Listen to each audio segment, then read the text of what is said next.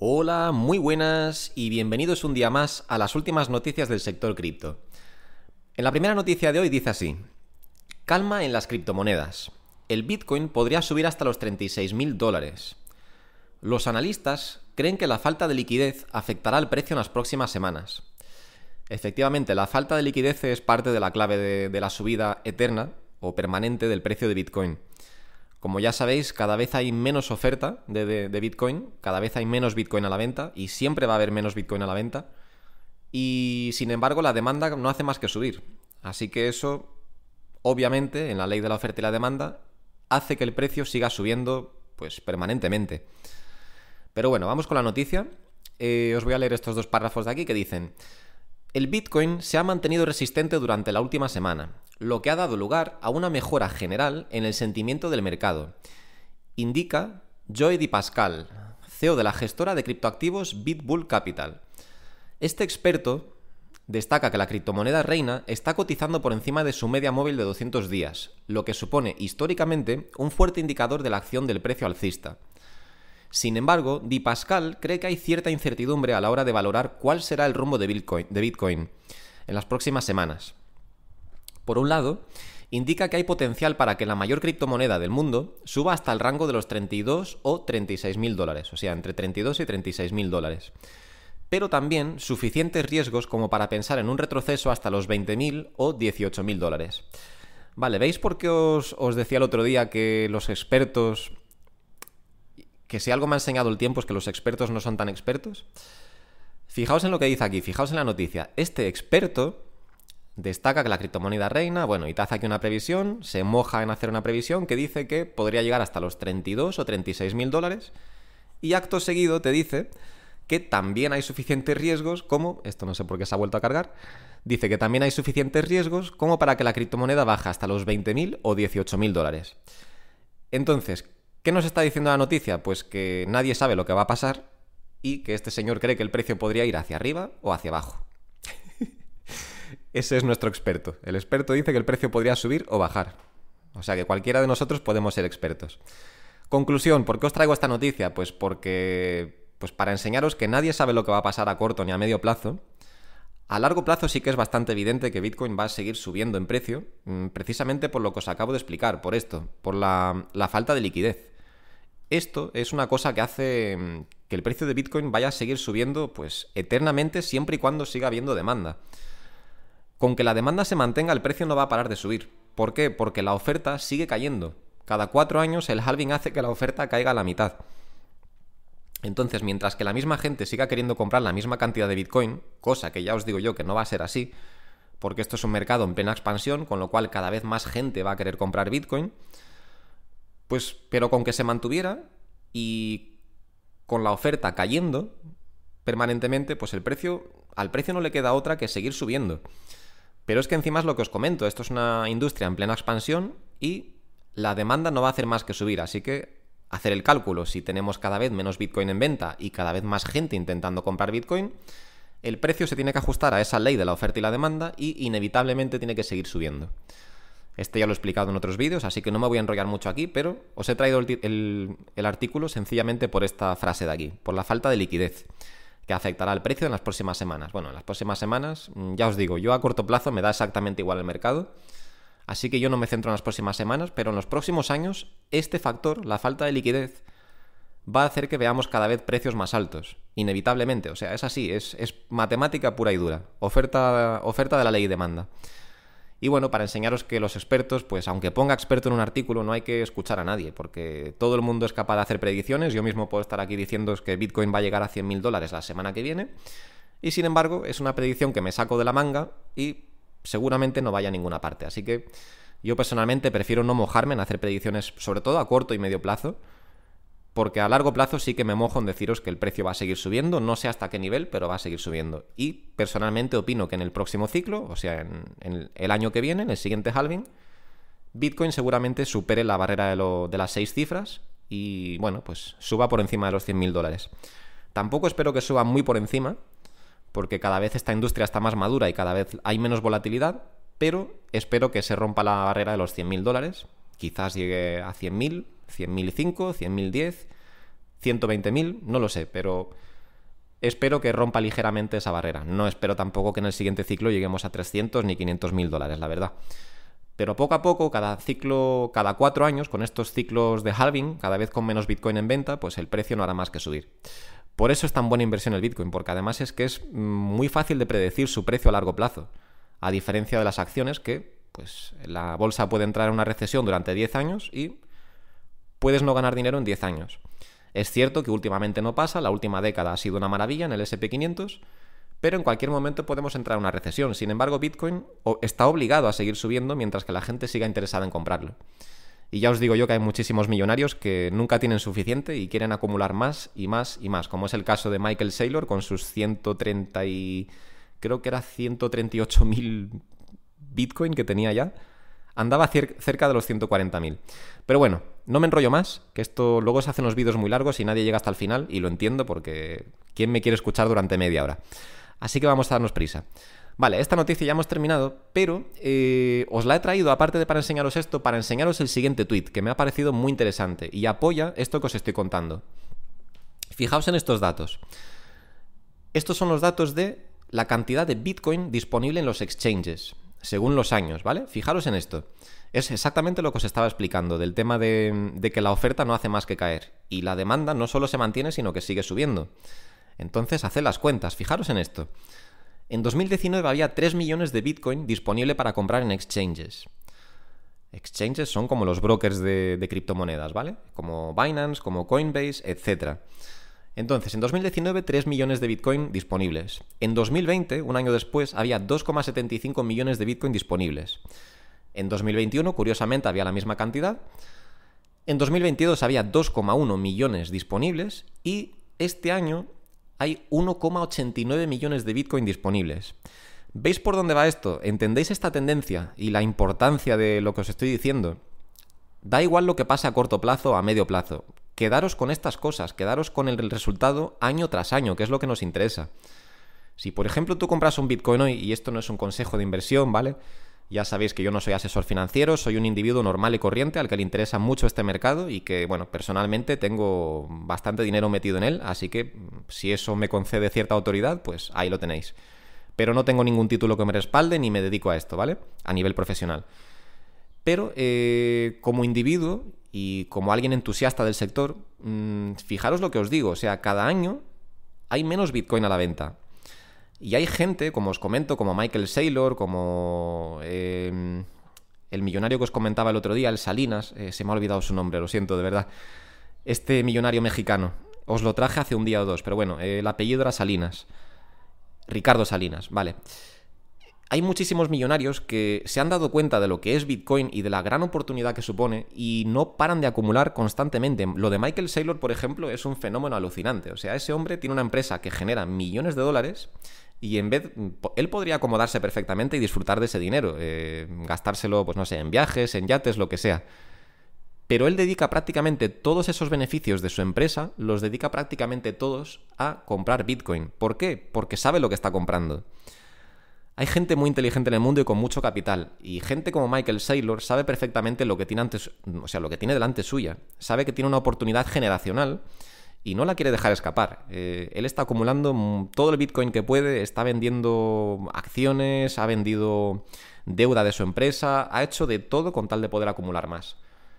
Y, y, aquí lo tenéis. O sea, los datos no mienten. Tenemos los rendimientos que os enseño cada dos por tres. Rendimientos que superan a la bolsa por una barbaridad tenemos los datos de que cada vez hay menos Bitcoin disponible para la venta. Tenemos la, certeza matemática del código de Bitcoin, que el propio código ya te dice que cada cuatro años se reduce la recompensa de los mineros a la mitad. Lo que, por ende, genera que cada vez, que cada cuatro años, los mineros puedan vender la mitad de Bitcoin. ¿Sabéis lo que es eso? O sea, cada cuatro años se vende la mitad de Bitcoin. Con lo cual, si la, la cantidad de gente que sigue queriendo comprar Bitcoin sigue aumentando, sencillamente no hay Bitcoin para toda esa gente. Y a esto le sumamos, y no me enrollo más, ¿vale? Porque se va a hacer larguísimo el vídeo como siempre, pero a esto le sumamos que la cantidad de Bitcoin está limitada única y, exclusivamente a 21 millones, que jamás va a haber ni un Bitcoin más ni un Bitcoin menos de 21 millones. Si a esto encima le sumamos la de la cantidad de carteras que se han perdido a lo largo del tiempo, de gente que perdió su cartera en su día porque pensaban que esto no tenía futuro y perdieron miles y miles de Bitcoin, de gente que ha fallecido y por desgracia ese Bitcoin se ha perdido para siempre porque nadie tiene acceso, etcétera, etcétera. O sea, se estima que hay un par de millones que están irrecuperables para siempre, con lo cual de esos 21 millones habría que descontar un par de millones más. Otro, otro, millón es de Satoshi Nakamoto, el creador o creadores de Bitcoin, que jamás se ha movido, con lo cual pues no se sabe si esta persona o entidad o grupo de personas están vivos, si han perdido acceso a su Bitcoin, si lo tienen ahí simplemente por, por tener una seguridad por si algún día pasa algo o lo que sea, pero el caso es que tenemos lo que intento deciros con esto es que tenemos una gran cantidad de Bitcoin que está prácticamente fuera del mercado y que puede que nunca llegue a estar en el mercado. Con lo cual, aunque el máximo son 21 millones, mm, seguramente jamás se acerca a esa cantidad. Sea, seguramente el máximo sean bastante menos. Quizás sean 17 millones, 16, 15, quién sabe. ¿Por qué importa esto? Y no me enrollo más, de verdad, que hablo demasiado, pero quiero que entendáis estas, mm, estas, bueno, todos estos datos porque son muy importantes para aprender a valorar Bitcoin. ¿Por qué es tan importante esto? Pues porque incluso en el peor, en, incluso en el mejor de los casos, aunque hubiera 21 millones de Bitcoin disponibles para toda la humanidad, que somos más de 7 billones de personas, ojo, que yo entiendo que todo el mundo no está comprando Bitcoin, que hay muchísima gran, hay una gran parte del planeta que es tercer mundo y obviamente a esta gente no se va a poner a comprar Bitcoin, o por lo menos la mayoría no. Pero eh, solo el número de billonarios, perdón, solo el número de millonarios, que ahora mismo no lo he googleado y tendría que haberme lo preparado antes, pero se me ha olvidado. Pero os puedo asegurar que solo el número de millonarios en el mundo supera a 21 millones. O sea, hay más, millonarios que Bitcoin. ¿Vale?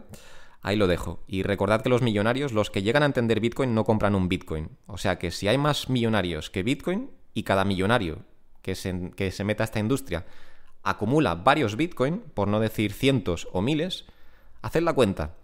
Pensad cuántos queda, cuánto nos queda a nosotros, al resto de los mortales, cuánto podemos tener cada uno. Pues ahí podéis sacar conclusiones. En fin, lo dicho, no me enrollo más. Vamos con la siguiente noticia. Creo que con eso ha quedado claro ya lo que pienso de Bitcoin y el potencial que tiene a, futuro.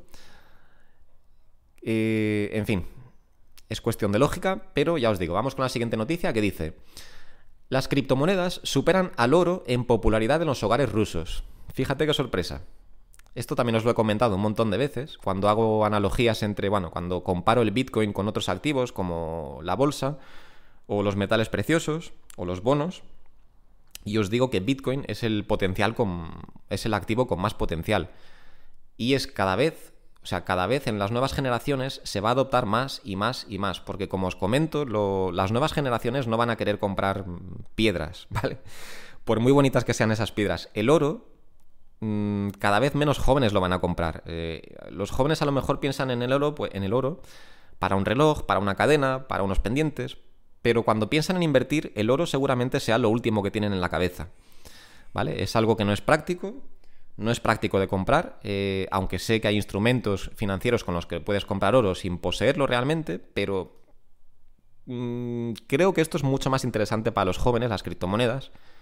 Son mucho más fáciles de comprar y los rendimientos hacen que, pues que cualquier joven que investigue un poquito, eh, pues se vea mucho más atraído por esto antes que el oro. Pero bueno, me estoy yendo por las ramas, como siempre. Me enrollo más con una persiana. Voy a leeros esta parte del artículo que es lo que os quería traer. Vale, y dice, el Banco Central de Rusia ha publicado recientemente los resultados de su encuesta sobre las finanzas domésticas, la cual indica que más hogares rusos prefieren invertir en criptomonedas que en oro. De acuerdo con el informe, más de la mitad de las familias encuestadas poseen criptomonedas, con un valor medio de eh, unos 225 dólares. El estudio también muestra que el 0,4% de los hogares tienen inversiones en criptomonedas y Bitcoin, superando el 0,3% que invierte en fondos mutuos e inversiones en oro. Además, más del 65% de los hogares rusos tienen activos financieros con una mediana de 200 dólares. Aunque la cantidad de hogares invirtiendo en criptomonedas sigue siendo pequeña en comparación con la población total encuestada, estos hallazgos reflejan una tendencia creciente en la adopción de criptomonedas en Rusia.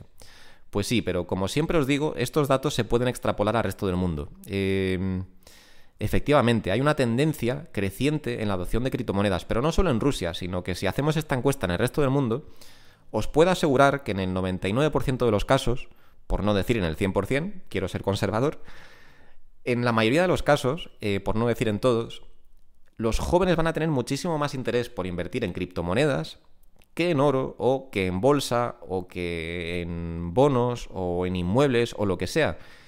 Y si esto es así a día, de hoy, imaginaros dentro de 5, imaginaros dentro de 10 años, imaginaros dentro de 20. Esto se va a convertir en, el, en la inversión número uno de las nuevas generaciones. ¿Por qué? Pues por su facilidad de uso, por su accesibilidad, que puedes invertir a cualquier hora, cualquier día de la semana, a diferencia de otros mercados que cierran porque puedes empezar con cualquier cantidad, a diferencia de otros, de otros mercados como los inmuebles, por ejemplo. Son todo ventajas, son todo accesibilidad para los jóvenes. Simplemente desbloquean su teléfono y le dan a comprar. Cualquiera puede entrar aquí y en cualquier momento del día o de la semana. Así que sacad vuestras conclusiones, pero para mí es obvio que esto no va a hacer más que crecer de una forma exponencial. Pero bueno, vamos con la siguiente noticia y dice así. ¿Las empresas de criptomonedas con sede en Estados Unidos realmente están siendo asfixiadas? Pues esto es lo que os comento yo siempre. Yo pienso que sí. Ya me habéis escuchado varias veces criticar a Estados Unidos. No al país en sí, sino a las políticas que están teniendo frente a las empresas cripto. Porque están siendo, pues como ya os he comentado, la SEC, eh, que es la agencia reguladora estadounidense, no creo que esté haciendo precisamente su trabajo sino que simplemente se están aprovechando del poder que tienen para multar a empresas y, bueno, pues molestarlas, amenazarlas y sacarles dinero, que como ya os he comentado en otras ocasiones y no me voy a enrollar contándolo otra vez, eh, sí, eso es pan para hoy y hambre para mañana. Hoy te multo y te saco como hicieron con Kraken, que le sacaron 30 millones de dólares, eso es muy bonito, a corto plazo has ganado 30 millones, pero a largo plazo igual Kraken se, se, se acaba hartando de ti y se va de tu país y se va a otro sitio a hacer negocios pues en Dubai o en Hong Kong o donde sea, donde va a pagar menos impuestos o a lo mejor ni paga impuestos y encima no le van a estar molestando. Entonces, pues sí, eh, yo opino que sí, que Estados Unidos está reaccionando muy mal con todo este tema, que están asfixiando a las empresas y que como sigan así las empresas se le van a ir y mm, van a dejar de ser un país puntero en, en este sector. Se van a quedar fuera. Pero bueno, veamos qué dice la noticia. Dice, las agencias de Estados Unidos están conspirando para desbancarizar las criptomonedas y sacar a vainas del negocio. Puede ser, quién sabe. Eh, se está extendiendo la idea de que el gobierno de Estados Unidos quiere desbancar o desplataformizar el sector de las criptomonedas. Este proceso tiene incluso un nombre, Operación Chokepoint 2.0. tiene hasta un nombre y todo. Em, esta llamada desbancarización podría estar ya en marcha, particularmente a la luz de los recientes colapsos de bancos criptoamigables como Silvergate, Silicon Valley Bank y Signature Bank. En opinión de, en opinión de Greenspan, que es el... Eh, este señor... Vale. Matty Greenspan de Quantum Economics. Las criptomonedas se ven como una amenaza para el dominio del dólar estadounidense en el comercio mundial, un beneficio significativo y duradero para Estados Unidos. Pues sí, pero es que no deberían verlo como una amenaza, porque sí, eh, el sistema bancario y monetario eh, es arcaico y obviamente que una cosa mucho mejor hecha, como puede ser una criptomoneda, pues puede reemplazarlo todo, pero yo pienso que a día de hoy pueden coexistir las dos cosas, las criptomonedas con el dinero fiduciario. Mm, seamos realistas, la mayoría de la gente no está informada sobre lo mal que funciona el sistema monetario, ellos simplemente viven sus vidas, trabajan, ganan su dinero y gastan ese dinero, así que la mayoría de la gente no necesita adoptar las criptomonedas, sencillamente porque no saben ni que el sistema en sí está roto. Entonces, mm, no pienso yo que Estados Unidos tenga que, ver las criptomonedas como un riesgo o como un enemigo. Ellos simplemente deberían ver que aquí hay una oportunidad de negocio, que pueden atraer mucha inversión extranjera a su país si actúan con cabeza y regulan las cosas mm, correctamente. Pero pues hasta ahora como, hemos estado viendo y como os he comentado en un montón de noticias, no es lo que estamos viendo. Lo que vemos es a Estados Unidos asfixiando, asfixiando a todas las empresas cripto. Y como os comento, esto va a hacer que, bueno, pues que se vayan todas las empresas al final, porque ¿quién quiere operar en un país donde no te facilitan nada? Pues eso es. En fin, siguiente noticia. Es un poco más de lo mismo, dice, no le corresponde a Estados Unidos prohibir las criptomonedas, dice economista Art Laffer. El asesor de la firma de inversiones ARK Investments sostiene que las autoridades estadounidenses no podrán cerrar plataformas de criptomonedas. Pues sí, en teoría debería ser así. Eh, pero por desgracia, en, la práctica no es así del todo. Pero bueno, veamos qué dice el artículo. Y dice, el economista Art Laffer recuerda que Bitcoin y las criptomonedas son activos globales. El uso de criptomonedas debería ser una decisión voluntaria de las personas, en opinión de Laffer. El economista estadounidense Art Laffer sugirió que el Congreso de los Estados Unidos, el gobierno y sus, y sus oficinas federales no tienen por qué ser los entes que den entrada o salida a Bitcoin y las criptomonedas, ya que son activos que no conocen de fronteras. Exactamente, si es que así es para lo que se crearon las criptomonedas, para ser dinero online, para ser dinero de Internet. No dinero de un país, no es dinero perteneciente... Vamos a centrarnos en Bitcoin, ¿vale? No es que yo sea un maximalista, ya lo he explicado otras veces, pero es por simplificar la explicación. Bitcoin no, no nació para ser la moneda de Estados Unidos o de China o de cualquier otro país. Bitcoin nació para ser la moneda, la moneda del mundo, la moneda digital. ¿Vale? Al igual que el MP3 eh, nació para revolucionar la música y llevarla al formato digital, aunque luego, bueno, hubo muchas otras opciones también, al igual que en las criptomonedas, nació Bitcoin, pero luego se crearon muchas otras opciones, ¿vale? Bitcoin se creó como método de transferencia de dinero de forma digital. Em, es simplemente un método más de transferir dinero y de usar el dinero de forma global, eh, adaptándose pues, a los tiempos en los que estamos, en los que todo es digital y todo se puede transferir en cuestión de segundos. Y bueno, dice, durante un podcast, el especialista recordó que el debate sobre la regulación de las criptomonedas debe moverse fuera de una perspectiva nacional. Esto porque, a su juicio, hay que ver a Bitcoin y a los criptoactivos como monedas globales. Exactamente, esta es la clave. Hay que ver a Bitcoin y las criptomonedas como monedas globales. No voy a leer más el artículo porque lo que os quería traer era simplemente este punto, que es un punto impactante y, es, y estoy 100% de acuerdo con esto. Por desgracia, no es la realidad que estamos viviendo. Hay muchos países que se creen que tienen poder sobre Internet. Y bueno, aunque sí que es verdad que tienen poder sobre sus ciudadanos y sobre las reglas del país, pues como muchos países están llevados por dinosaurios, y no lo digo de forma despectiva, pero es verdad, es gente que, ya no lo digo por su edad, sino porque es gente que no... Sí, en parte es por su edad, pero es porque se niegan a evolucionar, se niegan a investigar estas cosas con una mente abierta y simplemente lo ven como veneno para ratas, como dice Warren Buffett, y se ponen en modo de ataque. Y en modo de ataque pues no buscan darle claridad a esto, lo único que buscan es quitarlo de en medio, pero no se dan cuenta de que esto es mucho más grande que ellos. Bitcoin ha venido para quedarse, la tecnología blockchain ha venido para quedarse y ellos son los que se tienen que actualizar. Porque si no, las siguientes generaciones, que sí que entienden estas cosas, eh, cambiarán las políticas. Pero bueno, mm, estoy entrando en un tema político que ya sabéis que no me gusta. Eh, simplemente quería dejar claro mi punto de vista. Pero bueno, eh, sí, estoy totalmente de acuerdo con este titular. No le corresponde ni a Estados Unidos ni a ninguna otra, ni a ninguna otra nación prohibir las criptomonedas. Lo pueden prohibir a nivel local, sí, pueden hacerlo, pero no me parece que sea el, el camino adecuado. Pero bueno, cada uno sabe qué hace con su país.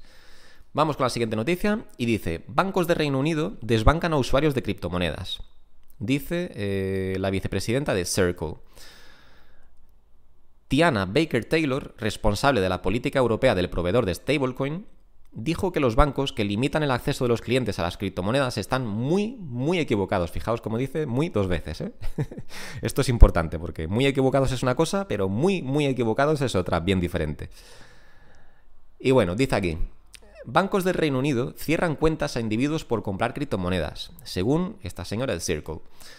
No hay evidencia de cierre total de cuentas, pero sí bloqueos temporales al intentar comprar criptoactivos. Quedaros con esto, porque ahora os voy a comentar yo una experiencia personal. Pero bueno, seguimos que dice, bancos citan riesgo de fraude como razón para limitar uso de criptomonedas. Circle argumenta que también ocurre en finanzas tradicionales. Exactamente, o sea, esto es una excusa malísima. Los bancos nos vienen, los bancos y los países nos vienen con que nos prohíben la operativa con criptomonedas para protegernos. Sí, claro, pero nadie nos protege de los bancos, que como ya he contado en, numerosas ocasiones, no tienen nuestros fondos depositados. Si, acudimos todos al banco a sacar nuestro dinero, ese dinero no existe. Eh, pero nadie nos protege ante eso. Todo el mundo nos dice, no, los bancos son seguros, eh, úsalos. Pero las criptomonedas, no, esto es veneno para ratas, no lo uses. Te estamos protegiendo. Cuando me parece a mí, eh, es que me parece súper frustrante, esto ya lo he dicho en otras ocasiones, ya sabéis que soy, soy bastante antisistema, y me parece súper frustrante que un banco o que una nación sea tan arrogante como para creerse tan importante o para creerse mucho más superior a ti intelectualmente como para decidir dónde puedes o no puedes meter tu dinero. Vamos a ver, los bancos son simples instrumentos. Son. Ellos deberían trabajar para nosotros, deberían ser nuestros empleados. ¿Vale? O sea, ellos no deberían decirte dónde puedes o no puedes meter tu dinero. Pueden asesorarte si quieren, si les parece apropiado, si de verdad creen que hay tanto riesgo en este sector. Pueden asesorarte y decirte, oye, esto es un sector muy arriesgado, ten cuidado pero al fin y al cabo sigue siendo tu dinero y tú eres libre de hacer con él lo que quieras. Como si yo quiero ir a mi banco, sacar todo mi dinero y prenderle fuego en la puerta del banco. ¿Me entendéis? O sea, es que esto es lo que es frustrante. Yo puedo hacer exactamente lo que me dé la gana con el dinero, como si quiero sacarlo todo y tirarlo por el puente. Al banco le tiene que dar exactamente igual, es mi dinero, para eso lo he ganado yo. ¿Vale? Me estoy cabreando, pero es que es muy frustrante esto realmente. Yo viví en Inglaterra hace muchos años y os puedo asegurar que si todavía viviera ahí y estuviera afrontando este tipo de problemas de que los bancos me ponen pegas, porque aquí no lo, en este titular no, por lo menos no lo ha dicho, no voy a leer la noticia entera, pero aquí por lo menos no lo he visto, pero sí que llevo ya leyendo de varios usuarios en Twitter desde hace meses que los bancos ingleses les están poniendo trabas, un montón de problemas para operar con criptomonedas. O sea, que o bien les rechazan, les deniegan las, transacciones a exchanges, que bien o bien les limitan la cantidad de dinero que pueden meter a, cantidades bastante bajas, como no sé si eran 4.000 o 5.000 libras o algo así. Y ya os digo, ¿por qué el banco? ¿Quién demonios se cree que es el banco para decidir qué hace la gente con su dinero? O sea, la gente ya de por sí estamos esclavizados por el sistema. Tenemos todo tipo de limitaciones y todo tipo de barreras para poder alcanzar el éxito, porque al sistema no le interesan. Al sistema lo que le interesa es que seamos parte del engranaje que seamos esclavos y parte del sistema que alimenta al 1%, que son la gente que vive por todo lo alto. Pero si encima ahora que tenemos una oportunidad de ganarnos una vida mm, y de aumentar nuestra condición social y económica, si encima ahora que tenemos esta oportunidad vienen los bancos y las naciones a, a ponernos pegas y a ponernos limitaciones, pues esto me parece súper frustrante, porque lo dicho, ni un banco ni una nación es quien para decirme a mí qué puedo hacer con mi dinero. Y esto ya sé que, perdonad que hable así, ya sé que me da mucha rabia, pero es que debería darme rabia a mí y debería daros rabia a todos. Porque esta gente, estos bancos deberían ser nuestros empleados, ¿vale? Porque ellos existen porque operan con nuestro dinero. Sin nuestro dinero no son nadie. Sí, a lo mejor pueden sobrevivir un mes o dos con ayudas estatales, pero si ellos sobreviven a largo plazo es porque nosotros depositamos dinero. O sea, ellos son nuestros empleados, trabajan para nosotros. Pero en vez de eso son tan arrogantes de decirnos que no, que no podemos operar con nuestro dinero. Y encima, eh, bueno, esto según el país, ¿no? Pero por ejemplo en España pasa que los bancos, aunque tú tengas una nómina ingresada y aunque entre dinero y demás, que eso a ellos les encanta porque les estás manteniendo, encima tienen la desfachatez de decirte que te tienen que cobrar una, una cuota de mantenimiento de la cuenta. ¿Perdona? ¿Qué mantenimiento? Si es una cuenta digital, aquí no tienes que hacer absolutamente nada. Una vez que me das de alta, y mi dinero entra, tú estás ganando siempre, tú siempre estás ganando como banco. No tienes que cobrarme absolutamente nada. En fin, como veis, odio todo el sistema bancario, me parece todo una gran estafa, eh, pero por desgracia a día de hoy es un bien necesario, todavía. Pero bueno, eh, me parece una noticia muy frustrante. En fin, no me enrollo más. Le echamos un vistazo rápido al mercado, aunque tampoco hay mucho más que comentar aquí, y el vídeo seguramente ya se habrá hecho lo suficientemente largo. Gracias de verdad a los que os quedáis hasta el final porque sé que me enrollo más con una persiana, soy un poco pesado, pero me gusta bien explicar todas las cosas para que se entienda bien y me gusta sobre todo aportar mi punto de vista porque, bueno, creo que le puede ayudar a alguien, aparte de solo leer las noticias, que no tendría tanta gracia, creo que es interesante que os dé mi punto de vista también. Pero bueno, lo dicho, gracias a los que apoyáis esto, a los que apoyáis esta información y a los que os parece útil y de verdad me alegro que os ayuden algo.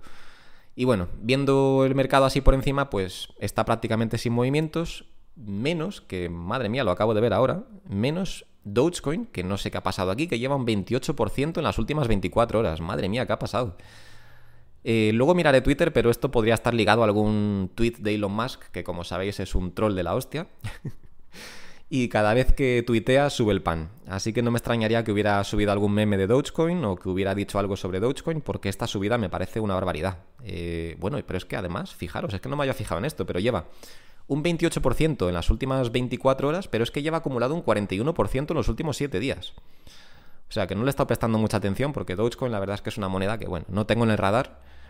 Eh, como dato curioso, deciros que tuve, no sé si fue en 2018, compré 100.000 Dogecoin precisamente porque conozco el poder de, de las risas de Internet.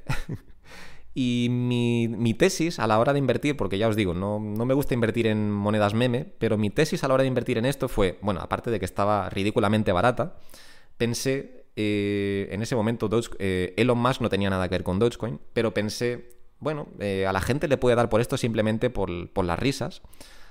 Así que mm, fijaros en esto, compré 100.000 Dogecoin por unos 300 euros aproximadamente. que hoy en día esos 100.000 Dogecoin me costarían 10.000 euros. Eh, pero bueno, yo los compré por 300 euros y al final los acabé vendiendo un año después o cerca de dos por unos 500 euros porque dije, Buah, esto es una tontería de inversión, mm, yo soy un inversor serio y esto al final no va a ir a ninguna parte. Pues bueno, en su máximo histórico habría tenido más de 50.000 euros. Pero bueno, es simplemente una pequeña anécdota que quería, convertir, que quería compartir con vosotros. Ya que he visto esta subida, pues se me ha, acordado de eso y digo, pues voy a compartir eso. Total, moraleja, nunca subestimes ningún proyecto cripto porque incluso el más ridículo o el que parezca que tiene menos utilidad mm, le puede pasar cualquier cosa. Puede venir alguien como Elon Musk, apoyarlo y que esto suba hasta la luna. Pero bueno, ya veis, lleva una subida del 40% en los últimos 7 días. Una auténtica locura. Luego lo investigaré a ver si hay alguna, alguna noticia relevante al respecto. Pero bueno, exceptuando Dogecoin, vemos que el mercado está bastante parado. Así que bueno, gente, no me enrollo más, que se habrá hecho ya bastante largo el vídeo. Eh, una vez más, muchísimas gracias por escucharme y os veo en el siguiente vídeo de mañana. Un saludo.